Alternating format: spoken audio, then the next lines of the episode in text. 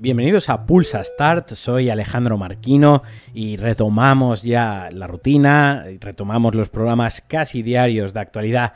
de videojuegos, del mundo de los videojuegos y vamos a empezar hablando de la huelga eh, de Hollywood, esta huelga que, que nos ha acompañado todo el verano, que en un principio empezó con los guionistas, luego eh, se unieron los actores y más tarde, hace unas pocas eh, semanas o unos días, se unieron responsables de efectos especiales, gente que trabaja en efectos especiales en Disney y Marvel. Y ahora, según informa la SAG AFTRA, que básicamente, bueno, pues son las eh, el sindicato de actores de cine y demás norteamericanos, es posible que también se unan a la huelga los actores de doblaje de los videojuegos, también reclamando tanto mejores condiciones salariales, de que se les retribuya de una manera mejor y que se les incluya pues seguro médico, pensión, etc. Bueno, una serie de, condiciones y de beneficios laborales que bueno, pues ya sabéis que en Estados Unidos funciona todo esto de otra manera y que tienen que pelearlo porque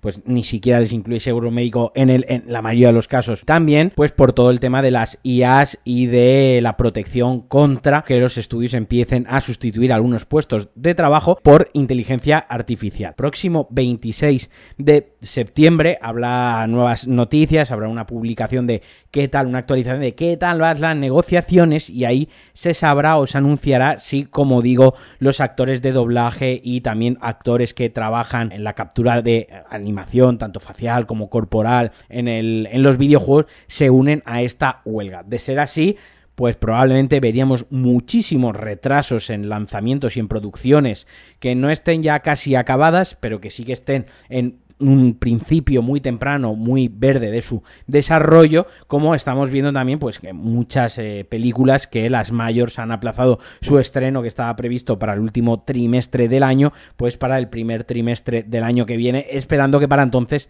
la huelga esté resuelta. Pero bueno, la posibilidad está en el aire, eso puede sucede y a ver cómo evoluciona. Y pasamos a hablar de Final Fantasy XVI, eh, cuyo productor ha, ha, hablado un poquito más del, bueno, productor o el director. Ahora no lo sé porque los confundo y ya sabéis que yo no estoy muy puesto en el tema de Final Fantasy XVI o en el mundo de Final Fantasy en general. Y bueno, es que Naoki Yoshida, que creo que es el productor, ha anunciado que el juego tendrá dos DLCs de pago y que la versión de PC ya ha sido empezada a desarrollar. En un principio, creo recordar, y si no me falla la memoria, el juego se anunció y se dijo que no habría DLCs, que el juego se vendería completo, que lo que recibiría, recibiríamos sería completo. De ser así, y si lo que ha contado es verdad, que los DLCs se han empezado a desarrollar ahora porque la comunidad y la base de jugadores los ha pedido y que quieren ampliar el,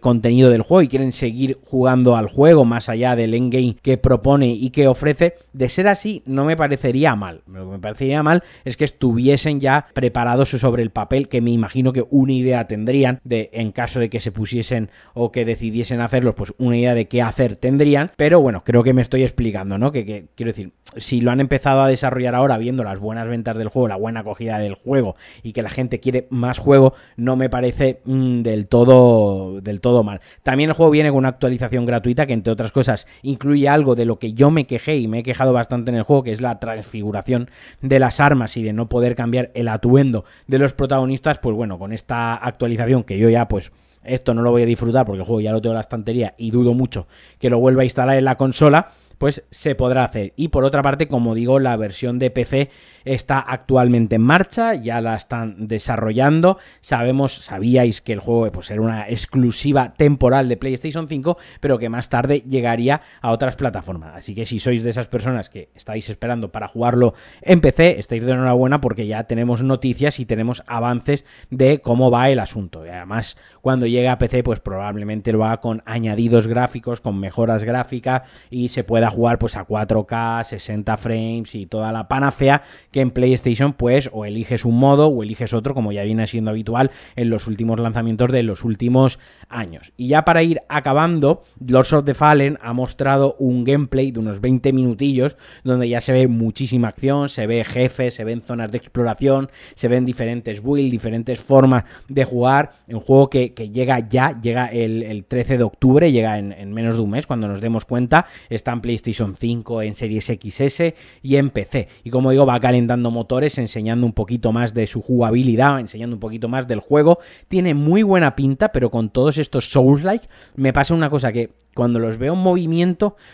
les veo que les falta ese, ese, toque mágico que tienen que tiene Front Software al hacer este tipo de juegos, ¿no? Veo que a lo mejor o los enemigos o el combate es un poco lento o los enemigos aguantan demasiado daño. Eh, quiero decir, en los Dark Souls eh, o en la saga Souls o los Souls Light está muy, bien medido, ¿no? Los enemigos que son un poco de farmeo, los que son un poco enemigos marioneta que de dos o tres golpes al principio incluso los puedes matar, que luego no suponen ninguna amenaza, y los enemigos un poquitín más élite, más especiales, que están muy bien localizados, que eso sí que mm, conllevan algo más de estrategia, conlleva tomarse con algo más de calma y algo más de atención el combate y en este tipo de juegos, por ejemplo, con Lords of the Fallen, con los 20 minutos que he visto, que a lo mejor, insisto, todos los enemigos son de, esta clase, son enemigos, entre comillas, un poco más especiales, como que el combate es más lento, como que todos los combates te, te implican pararte y todos los combates te implican tomarte tu, tiempo, que eso está guay por, por el tipo de juego y por la naturaleza del juego,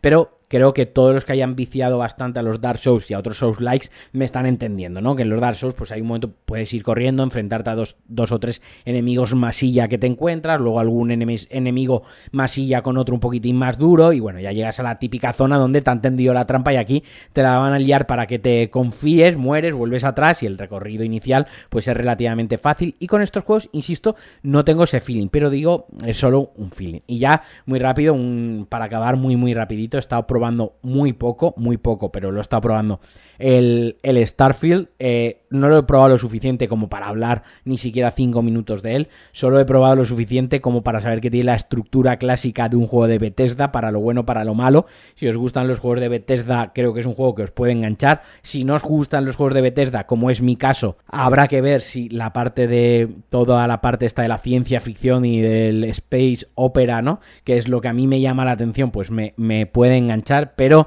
como digo, tengo que jugarlo con más calma, tengo que ajustarlo mejor porque mi PC, pues obviamente se ha quedado un poquitín atrás o bastante atrás ya para moverlo con fluidez a todo lo que da. Así que bueno, ya el fin de semana que viene, porque ya mañana u hoy cuando estoy, yo estoy grabando esto domingo, el lunes 4 cuando escuchéis esto ya me incorporo a, trabajar, entonces voy a tener menos tiempo para, para, jugar. Eh, así que bueno, iré sacando ratitos y demás y ya os iré contando. Nada, nos escuchamos en el próximo Pulsa Start, como siempre. Recordaos que podéis apoyar el proyecto en patreon.com barra Alejandro Marquino, que me alegro mucho de volver a estar aquí con vosotros, que ya retomamos la marcha habitual. Y recordaros que los jueves por la noche, si todo va bien y no falla, pues estaremos en directo en mi canal de Twitch con el doctor José Mateo Bustamante eh, haciendo un directillo repasando cositas de la semana y hablando de lo que hemos jugado y si hay alguna noticia que dé para extenderse un poquito más que en estos 8 o 10 minutos que dura un Pulsa Start eh, diario, pues lo haremos. Nada, como siempre os mando un abrazote muy fuerte